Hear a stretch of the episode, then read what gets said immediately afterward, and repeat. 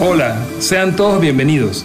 Soy José Pimentel, pastor de Centro Familiar Vida Nueva en Ciudad de Panamá. Te damos la bienvenida a nuestro podcast y espero que sea de bendición para tu vida. Disfrútalo. Wow, muy bien. Wow, ¿cuántos pueden darle un aplauso al Señor? Yo estoy tan, tan, wow. Familia, vamos al Salmo 23. ¿Alguien tiene hambre y sed? Si, si usted puede amablemente, levante su mano y dígale, Señor, síguenos hablando. Toque a alguien a suyo y dígale, Señor, háblale a esta persona.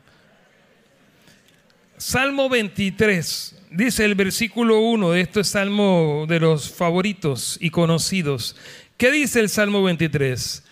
El Señor, vamos a leerlo todo, porque son apenas cinco o seis versículos. Diga, el Señor es mi pastor, nada me falta, dice otra versión. Yo le pregunto antes de avanzar, ¿quién es tu pastor? Pregúntale al que está al lado suyo, ¿quién dirige tu vida? Dígale, ¿quién es tu pastor? Y dígale también, asegúrate que sea Cristo, que sea el Señor tu pastor. No los escucho. Ayúdenme a predicar. ¿Cuántos me pueden ayudar a predicar hoy? Bien. Dice el versículo 2 del Salmo 23, el Señor es mi pastor, nada me faltará. Él renueva mis fuerzas. En verdes pastos me hace descansar. Junto a tranquilas aguas me conduce Sí, vamos a leer, en, e, vamos a seguir leyendo en esa. Él restaura mi alma y me guía por... No los escucho. Por amor es su nombre. El 4, por favor. Hablamos de ese... ¿Cuál, cuál estamos? déjala en LBLA, por favor. Te dije que la dejara ahí. Aunque pase. La semana pasada hablamos ese versículo, aunque, aunque pase por el valle de sombra de muerte, no temeré. ¿Por qué? Porque tú estás conmigo y tu vara y tu callado me infunden aliento. Antes de avanzar al 5, dos cositas con la vara y el callado. La vara es la corrección la vara es para el enemigo, pero si nosotros estamos rebeldes, la vara también es para corrección con nosotros. Alguien, alguien que diga eso, gracias Señor, porque tú me proteges. Como una oveja, Él nos protege. La vara y tu callado. Y callado es también de dirección y rescate, restauración. Si nos empezamos a desviar un poco, él, eh, eh, eh, ven, o si te caíste en un hueco, ¿ah? no sé si tienes ese videíto, muchas veces como ovejas tropezamos y volvemos y caemos. Si tienes el videíto que te preparé de la, de la oveja, por favor, ponlo en este momento. Dígale al que está al lado suyo, cuando nosotros nos caigamos, el Señor nos rescata. Bueno, yo no sé si usted ha visto este video, pero mire cómo, cómo somos. Somos como esas ovejitas.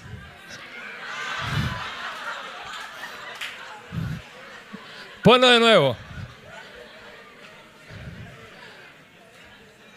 Alguien que diga, el Señor es mi pastor.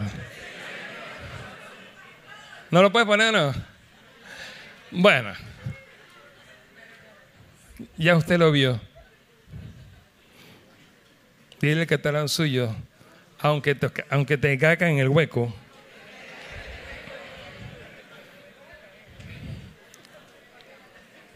Él nos rescata, bueno, aunque nos volvamos a caer, pues, pero Él nos vuelve a rescatar.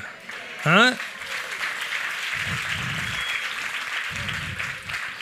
Tu vara y tu callado me infunden aliento. Ahora viene el 5, y hoy termino con el 5 y el 6. Dice, tú preparas mesa delante de mí en presencia de mis enemigos.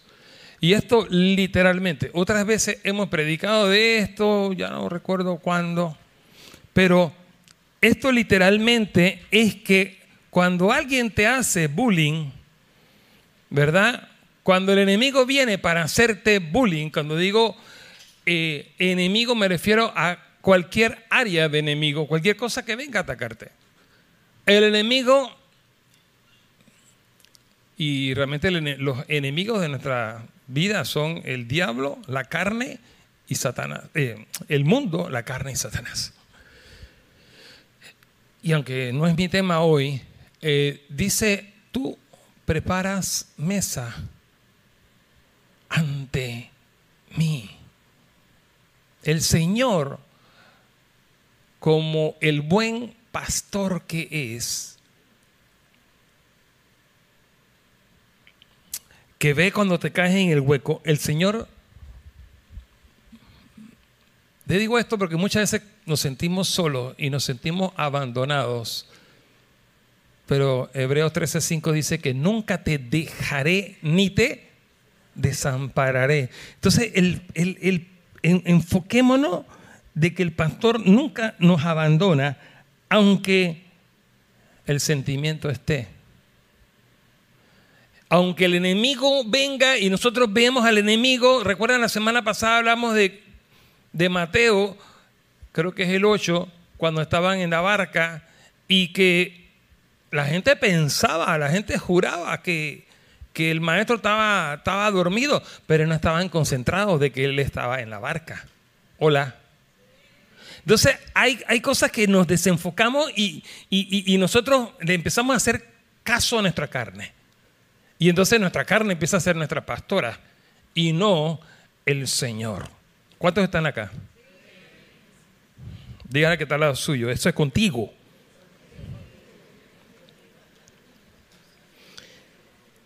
Entonces cuando el enemigo viene,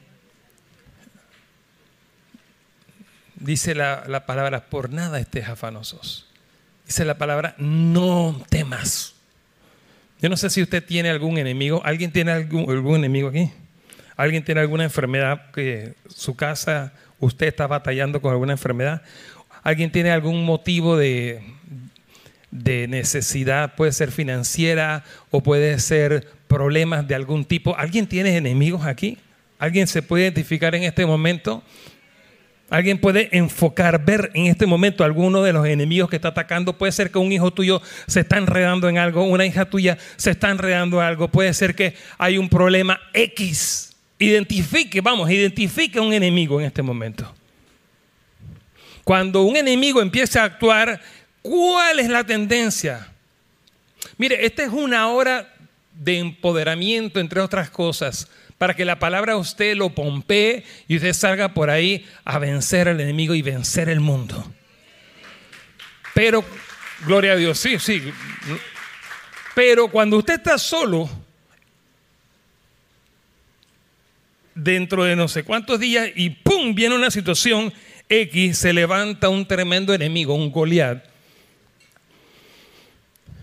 entonces empieza la tembladera y empieza la cosa.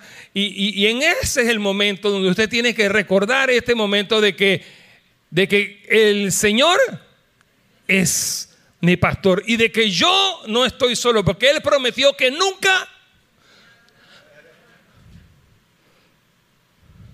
de que nunca me abandonaría ni nunca me dejaría. Y lo que hace literalmente el Señor es que dice que tú preparas mesa delante de mí. ¿Y sabe qué hace el Señor? Porque muchas veces nosotros sentimos eso porque vemos, seguimos viendo al enemigo. Pero este salmo, en ese punto, lo que dice es que donde, donde tú empiezas a ser atacado por un enemigo, el Señor dice, mira, siéntate, aquí voy a poner la mesa y a tu enemigo no lo voy a quitar de aquí, porque tu enemigo va a ver ese bully que viene en contra tuya y que quiere levantar una voz, es un mentiroso porque él es engañador. ¿Cuántos saben que el enemigo viene a hurtar, matar y destruir y es un engañador que lo único que habla es mentiras? Vamos. Entonces el Señor dice, no, no te voy a quitar de aquí porque Él prepara mesa para ti en presencia de tu enemigo. ¿Por qué? Porque tu enemigo va a ver la victoria que Cristo va a hacer a favor tuyo, porque nosotros como hijos de Dios no somos losers, nosotros no somos perdedores, nosotros estamos en la victoria, vamos, lo que adorábamos hace un momento. Nosotros estamos en la victoria de Cristo hace dos mil años. Y ahí hace dos mil años Cristo dijo, todo fue pagado, la deuda fue pagado. Él dijo, tetelestai, en el idioma original, la deuda fue cancelada. Todo lo pagué en la cruz. Por eso, hijos e hijas, ¿dónde están los hijos y las hijas? Levanten su mano, hijos e hijas. Dígale, yo estoy diseñado, dígalo fuerte, para caminar en la victoria de Cristo. Por eso es que cuando viene el enemigo, el Señor dice, espérate, es que viene, regresaste de nuevo. Bueno, siéntate ahí fulanita, ponle tu nombre, siéntate ahí y yo preparo una mesa donde te voy a alimentar ahí frente al enemigo, porque el enemigo va a ver lo que voy a hacer contigo. En eso que él vino a... ¿Alguien recuerda a Job? Creo que es una de las más, de las imágenes más vistas cuando hablamos de, de prueba. Job es un ejemplo como muchos y como en tu vida y en mi vida hay muchos momentos donde somos probados y cuando viene la prueba, el Señor dice, siéntate ahí que te voy a mostrar lo que voy a hacer. El enemigo vino por ahí, quiso dañar, pero eso lo voy a usar para mi gloria. Y eso va a ser nuevamente un escarnio, una burla para el enemigo. ¿Cuántos pueden confesar hoy la victoria de Cristo y decir, lo que sea que yo esté pasando? Ahorita aplaude, pero declare conmigo, lo, lo que sea que esté pasando, no me voy a concentrar en, porque no es por vista, sino que es por fe. Por eso declaro, vamos, dígalo más fuerte, por eso declaramos que ahí donde el enemigo quiso atacarme, ahí donde el enemigo quiso romper, ahí donde el enemigo quiso destruir, esa será mi mayor victoria. Esa será la mayor victoria de mi casa, de mi familia. Vamos, alguien que lo crea en el nombre de Jesús. Por eso dice ahí, tú prepara mesa para mí en presencia de mi enemigo. Y el Señor, que tiene buen sentido del humor, el Señor también se burla, se ríe del enemigo, porque dice, de nuevo lo estás intentando, estos son mis hijos. Bueno, toque al que está lo suyo, toque a alguien ayúdeme a predicar y dígale, no estás sola, no estás solo. Diga, el Señor no te ha dejado ni nunca te dejará. Dígale, el Señor se reirá de tu enemigo. Y mire cómo cierra este, este versículo. Mi copa está, ¿qué cosa?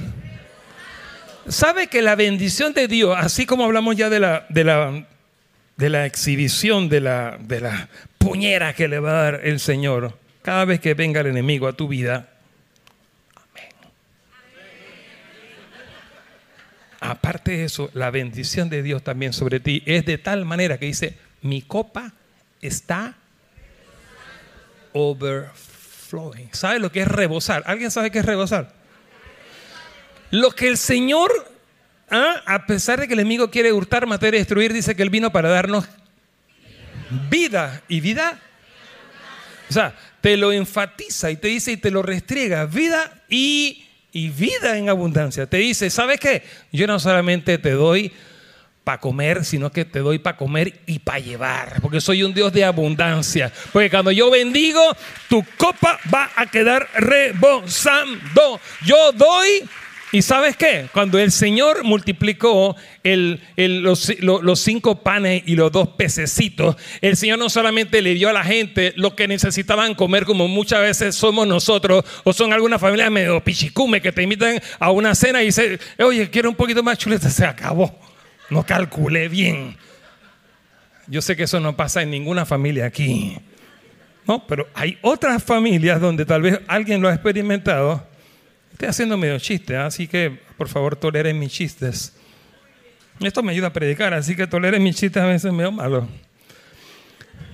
El Señor cuando te invita a comer, Él te da para comer y para llevar. Mi copa está rebosando.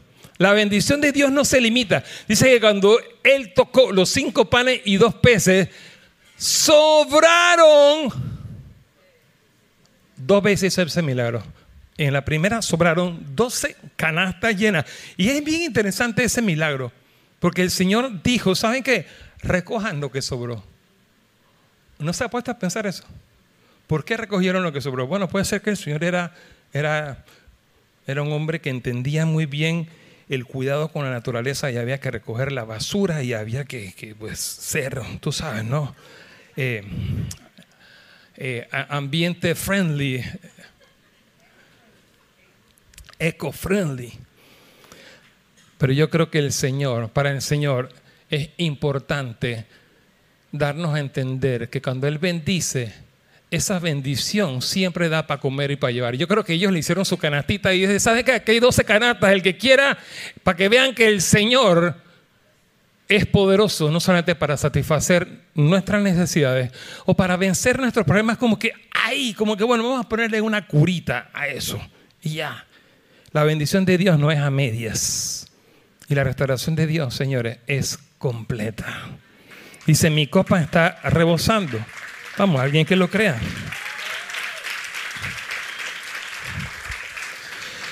Y termina, ciertamente, el bien y la misericordia. Puede leer conmigo el versículo 5 y luego el 6. Diga, tú preparas mesa delante de mí en presencia de mis enemigos. Dígalo con fe. Y has ungido mi cabeza con aceite. Me faltó esa parte, disculpen. Hay, hay dos interpretaciones del ungir mi cabeza con aceite. Algunos teólogos sugieren que, que los animalitos, las ovejitas, se pueden llenar de, moscas y de insectos y que ese, ese aceite en la cabeza y en las fosas nasales les cubre a ellos de larvas que provocarían, o, gusanos, ¿no? Larvas de algún insecto que los pique. Entonces, de alguna manera se interpreta como protección. Diga, el Señor unge tu cabeza para protegerte de los pensamientos del enemigo, que quiere poner las mosquitas del enemigo que ponen pensamientos en ti. El Señor unge nuestra cabeza con aceite. Pero el otro punto es que el Señor también nos unge, como ungió a David. Y el Señor unge tu cabeza, te unge como hijo cuando tú no eras nadie. Y el Señor siempre te lleva de lo escondido al palacio. Si son, si somos hijos, si eres hija, si eres hijo, entiende que eres hija, eres hijo del gran rey. Ni siquiera es un rey terrenal. Entonces, siga leyendo conmigo. Unge mi cabeza con aceite. ¿Qué más? Mi copa está rebosando y el 6. Ciertamente, el bien y la misericordia de me seguirán todos los días de mi vida y en la casa del Señor. Me gusta mucho que dice casa porque las ovejas tienen una connotación y podemos quedarnos con el sabor, hablar de que el Señor es mi pastor y yo soy una oveja y nos da una sensación como de impersonal, como de que fuéramos ganado. Pero el Señor termina el salmo diciéndonos, ¿sabes qué? En la casa del Señor moraré por largos días. Y las ovejas no moran en una casa. ¿Quiénes moran en la casa con sus padres? Dios cierra esta palabra levantando nuestra identidad de hijos. Ese es el título más grande que hay. Ni maestro, ni pastor, ni apóstol, ni profeta, ni evangelista, ni, ni el que tú quieras. El título más grande que hay es que yo soy hijo de Dios. Yo sé que ustedes ya tienen algo preparado, Alejandro Lagrota y no, no, había tenido esta dirección, pero si pudiésemos cantar esa canción, Alejandro, que dice, yo soy hijo de Dios, Si la pueden preparar y disculpa que te lo suelte así de allá para allá. Un aplauso al grupo Alabanza. ¿Cuántos están contentos por ese grupo Alabanza? Ya no soy un esclavo del temor. Yo soy hijo. Ay, ahora me pones el tono adecuado, pero estaba, estaba fluyendo, papá. ¿Qué pasa? Chávez, te queremos. Un aplausito a Chávez. Pero antes de esa parte, necesito regresar. Dice, ciertamente, alguien que diga conmigo eso, ciertamente. Eso quiere decir en un coloquial español o panameño o dominicano o no sé qué, qué nacionalidades hay por aquí. Cubano, chico, pero hacer el caballero no sabía que teníamos cubano. ¿Qué otra nacionalidad? Venezolano, pero conchale, llama. ¿Qué más? Pues, mijo, ¿qué pasa? Los paisas, mijo. ¿Qué más? Yo no sé, no ser más acento, ya estoy, estoy quedando mal. No importa en, que, en el idioma y, y, en el regionalismo que usted lo diga, pero ciertamente significa de verdad, verdad. A lo cubano, de verdad, verdad. Ciertamente, ¿qué cosa? El, el, el bien Eh, eh, ey, dile que está al lado tuyo. Esto es para que lo creas. Eso, el Señor está diciendo, el, el Señor está diciendo, hey, créelo. Ciertamente, el bien y la misericordia del Señor. ¿Qué cosa? Mire, párate acá, tener un momento conmigo. Y vengan un momento acá. Y Ana también. Vengan las dos.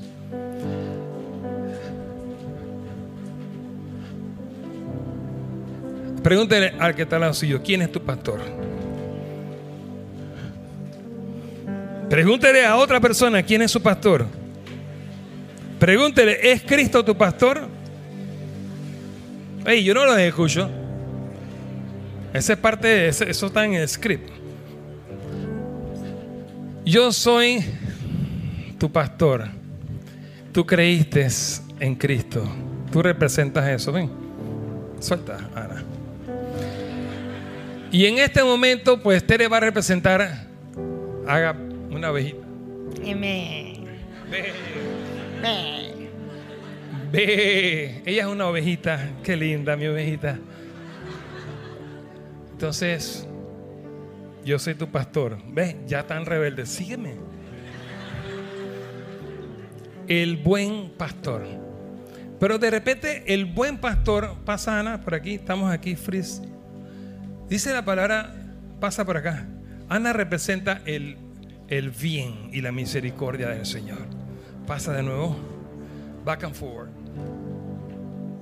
Pasa de nuevo. Y de repente la ovejita que debía estar siguiendo al buen pastor, de repente ve la, el bendición. Vete, Ana, vete para allá.